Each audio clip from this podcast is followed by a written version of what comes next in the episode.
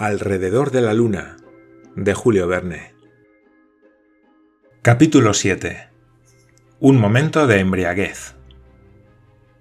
De modo que, en tan singulares circunstancias, tenía lugar un fenómeno curioso, pero lógico y extraño, aunque explicable. Cualquier objeto que se lanzase fuera del proyectil debería seguir la misma trayectoria que éste, y no se detendría hasta que éste lo hiciera. Ello dio lugar a un tema de conversación que no se agotó en toda la velada. Es más, la emoción de los tres viajeros iba en aumento a medida que se acercaban al término de su viaje. Estaban dispuestos a cualquier imprevisto, a cualquier fenómeno inesperado, y nada les hubiera resultado sorprendente en el estado de ánimo en el que se encontraban. Su imaginación sobreexcitada iba muy por delante del proyectil, cuya velocidad disminuía notablemente sin que se percataran de ello. Pero la luna crecía a ojos vista, y ya les parecía que podían agarrarla solo con extender la mano. Al día siguiente, 5 de diciembre, a las 5 de la madrugada, ya estaban los tres levantados. Aquel tenía que ser el último día de su viaje, si los cálculos habían sido exactos. Aquella misma noche, a las 12, es decir, al cabo de 18 horas, en el mismísimo momento en que hubiera plenilunio, llegarían al resplandeciente disco. La próxima medianoche marcaría el final de aquel viaje, el más extraordinario de cuantos habían acaecido en los tiempos antiguos y en los modernos. Por eso lo primero que hicieron aquella mañana, a través de las portillas plateadas por sus rayos, fue saludar al astro de la noche con un hurra alegre y confiado. La luna avanzaba majestuosamente por el cielo estrellado. Unos cuantos grados más y llegaría al punto exacto del espacio donde tendría lugar su encuentro con el proyectil, según sus propias observaciones, Barbicane calculó que se aproximarían a ella por el hemisferio norte, en el que hay llanuras inmensas y pocas montañas. Circunstancia favorable si la atmósfera lunar, como creían, estaba almacenada únicamente en las regiones más bajas. Además, comentó Michel Ardan, una llanura es un lugar más propicio para desembarcar que una montaña. A un selenita que lo dejaran en Europa en lo alto del Mont Blanc o en Asia sobre la cumbre del Himalaya no le iba a parecer que había llegado a la Tierra. Y además, añadió el capitán Nicole, sobre una llanura el proyectil se detendrá en cuanto toque tierra. En cambio, en una pendiente se pondría a rodar como una avalancha, y como no somos ardillas, no saldríamos de él sanos y salvos. De modo que tenemos suerte. Efectivamente, nada hacía dudar del éxito de tan audaz tentativa. Sin embargo, había una cuestión que tenía muy preocupado a Barbicane pero como no quería intranquilizar a sus amigos, guardó silencio al respecto. El caso era que la dirección del proyectil hacia el hemisferio norte de la Luna demostraba que se había alterado ligeramente su trayectoria. El disparo, calculado matemáticamente, debería situar el proyectil en el mismísimo centro del disco lunar. Si no llegaba a aquel punto, era porque se había producido una desviación. ¿Por qué motivo? Barbicane no tenía ni idea, ni podía tampoco calcular la magnitud de dicha desviación, pues le faltaban puntos de referencia. No obstante, tenía la esperanza de que el hecho no tuviera mayor importancia que la de dirigirlos al borde superior de la Luna, región más propicia para el aterrizaje. De modo que Barbicane se contentó con observar con mucha frecuencia la Luna, sin comunicar sus preocupaciones a sus amigos, intentando descubrir si se modificaba o no la dirección del proyectil. Desde luego, la situación podía llegar a ser terrible si el proyectil erraba la meta, pasaba el disco de largo y se lanzaba por los espacios interplanetarios. En aquel momento, la Luna, en lugar de aparecérseles plana como un disco, mostraba ya su aspecto algo convexo.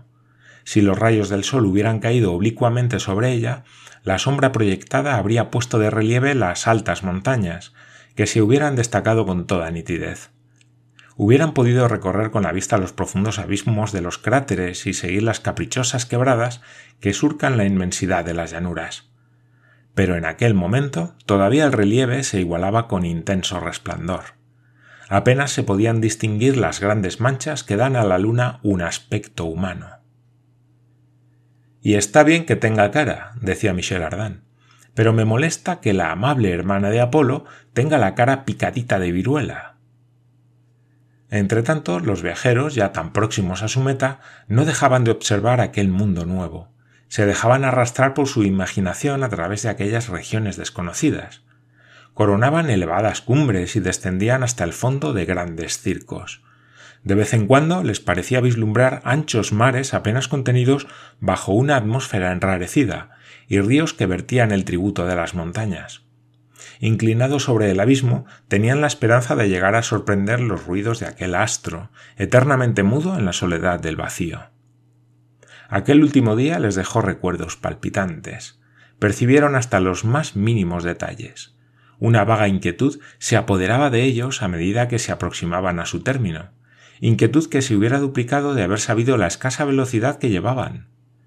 Les hubiera parecido, sin duda, insuficiente para conducirlos hasta su destino. Y es que para entonces el proyectil apenas si pesaba. Su peso disminuía constantemente y se anularía prácticamente al llegar a la línea en la que la atracción lunar y la terrestre se neutralizasen, provocando tan sorprendentes efectos. No obstante, y a pesar de tantas preocupaciones, a Michel Ardan no se le olvidó preparar el desayuno con su habitual puntualidad. Todos comieron con gran apetito. Nada tan excelente como aquel caldo disuelto al calor del gas. Nada comparable a aquellas carnes en conserva. Unos vasos de buen vino francés coronaron el almuerzo, y sobre este tema Michel Ardan comentó que los viñedos lunares, bajo los efectos de tan ardiente sol, deberían destilar unos vinos generosísimos, suponiendo que los hubiera. Por si acaso, el previsor francés había tenido buen cuidado de meter en el equipaje unas cuantas cepas de los apreciadísimos vinos del Médoc y de la Côte d'Or, en las cuales tenía puestas grandes esperanzas.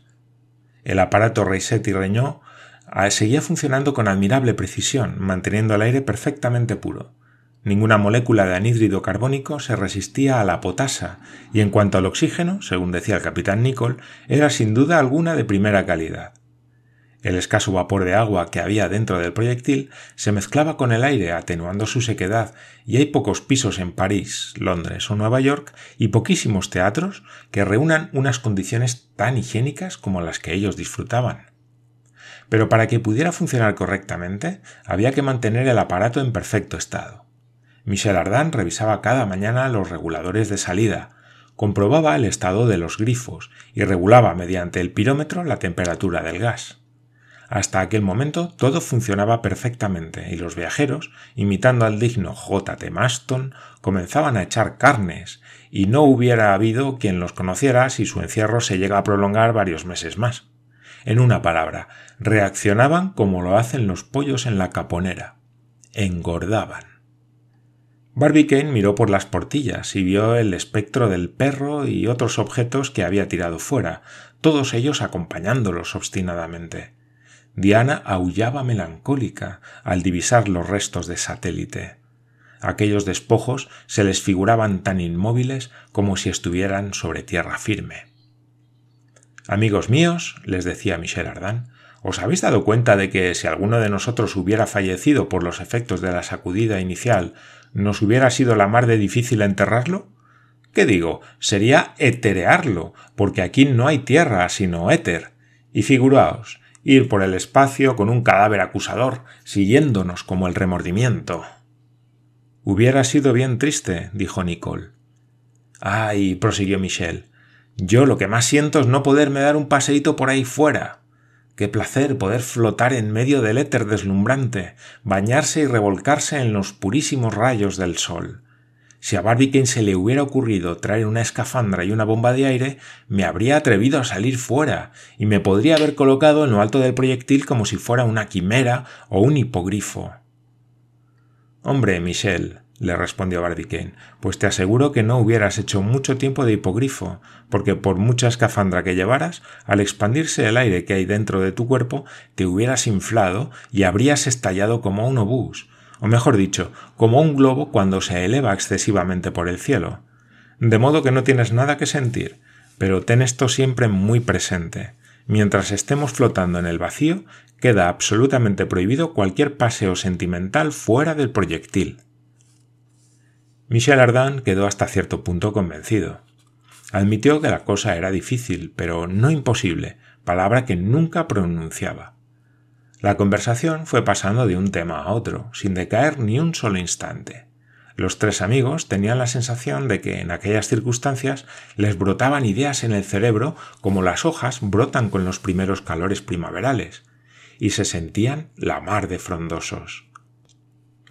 En medio de tanta pregunta y respuesta como se cruzaron aquella mañana, Nicole planteó una cuestión para la que, de momento, no se halló solución alguna. Sí, sí, está muy bien eso de ir a la luna, dijo, pero ya me contarán ustedes cómo vamos a volver. Sus dos interlocutores se miraron sorprendidos. Cualquiera diría que era la primera vez que se mencionaba en su presencia semejante eventualidad. ¿A qué se refiere usted, Nicole? preguntó Barbicane muy serio. Pensar en regresar de un país cuando todavía no hemos llegado a él me parece inoportuno, añadió Michel. Yo no lo digo porque me eche atrás, replicó Nicole, pero reitero la cuestión y vuelvo a preguntar. ¿Cómo vamos a regresar? No tengo ni idea, respondió Barbicane. Pues yo, si hubiera sabido cómo regresar, no habría venido, dijo Michel. Bonita contestación, exclamó Nicole. Suscribo las palabras de Michel, dijo Barbicane. Y aún añado que de momento la cuestión no tiene interés alguno.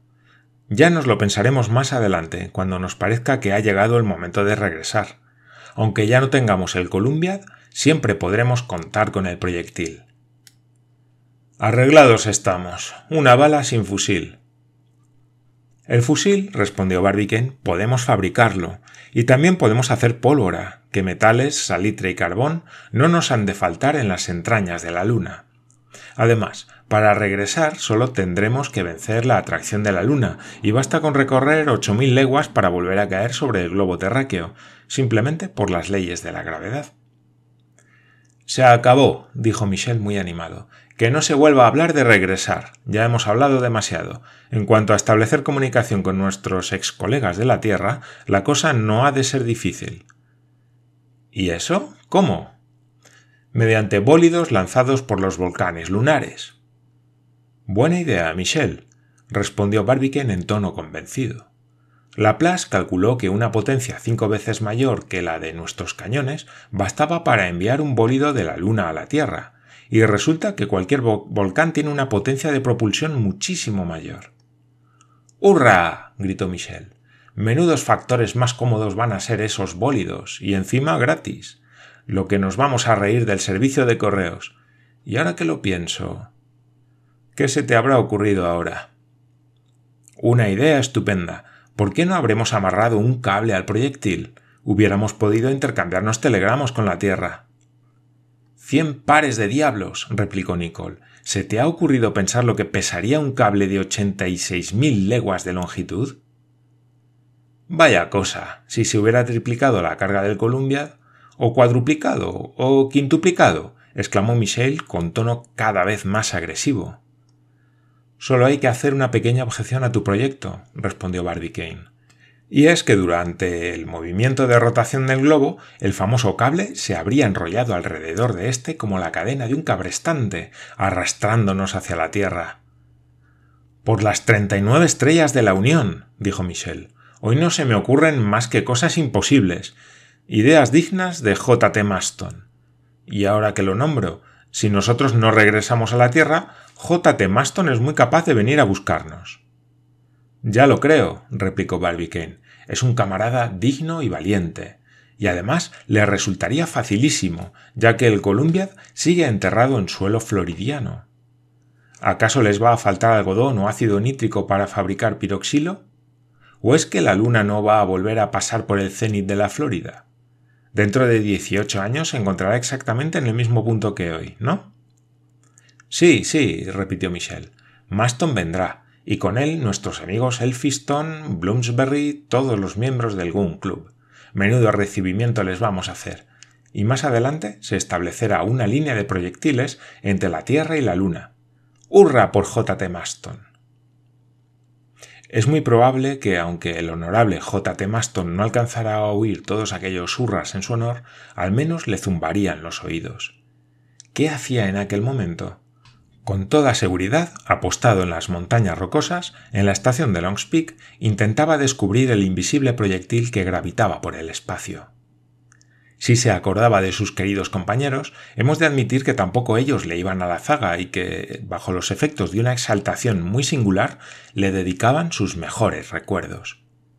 Pero, ¿cuál era la causa de aquella animación, cada vez mayor, entre los huéspedes del proyectil?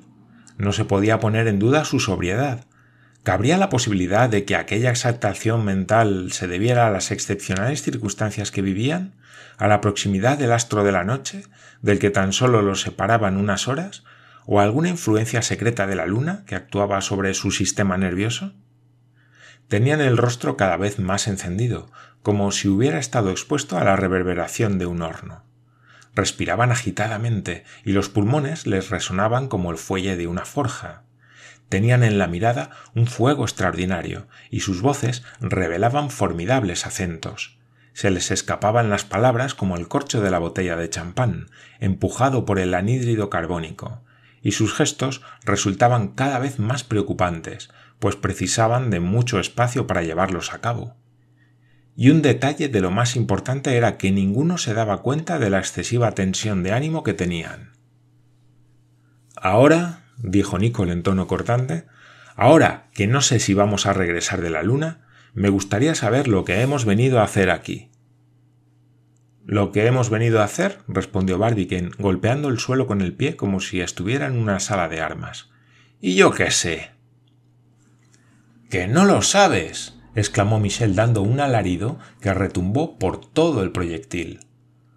No, no tengo ni idea, replicó Barbicane en el mismo tono que su interlocutor. Muy bien, pues yo sí que lo sé, respondió Michel. Pues tú dirás, le gritó Nicole, sin poder ya contener los rugidos de su voz.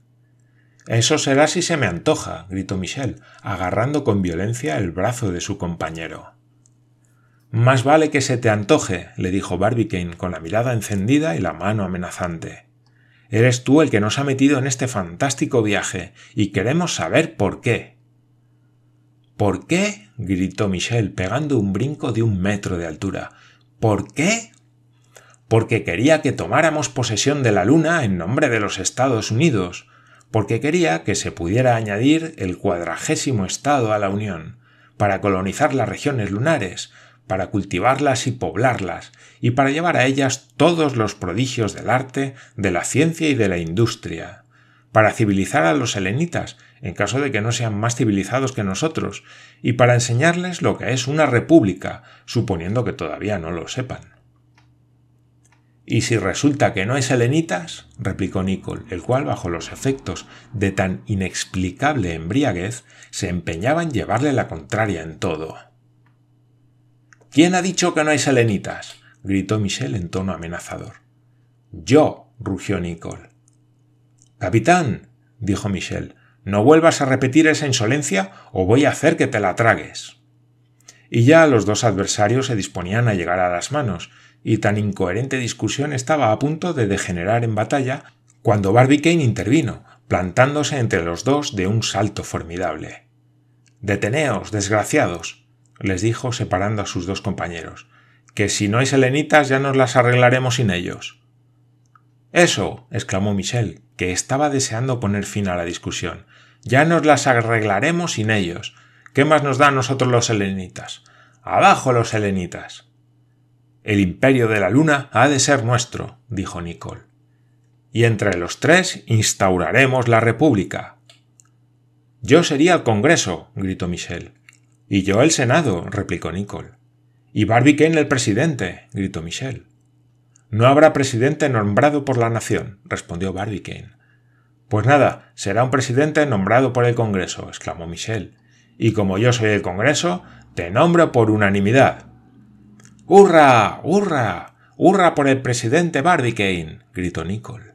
¡Hip, hip, hip! vociferó Michel Ardan. Luego el presidente y el Senado entonaron a voz en cuello el popular Yankee Doodle, en tanto que el Congreso se desgañitaba entonando los varoniles aires de la marsellesa. Entonces se inició una descabellada ronda de gestos absurdos, enloquecidos brincos y volteretas de payasos descoyuntados. Diana participó en el baile, aullando y brincando hasta la bóveda del proyectil. Se oyó un inexplicable batir de alas, y luego el cacareo de un gallo con una extraña sonoridad. Cinco o seis gallinas salieron volando, golpeándose contra las paredes del proyectil como si fueran enloquecidos murciélagos. Luego, los tres compañeros de viaje, cuyos pulmones se descomponían bajo los efectos de alguna influencia incomprensible, más que ebrios, quemados por el aire que incendiaba su aparato respiratorio, cayeron inertes en el fondo del proyectil.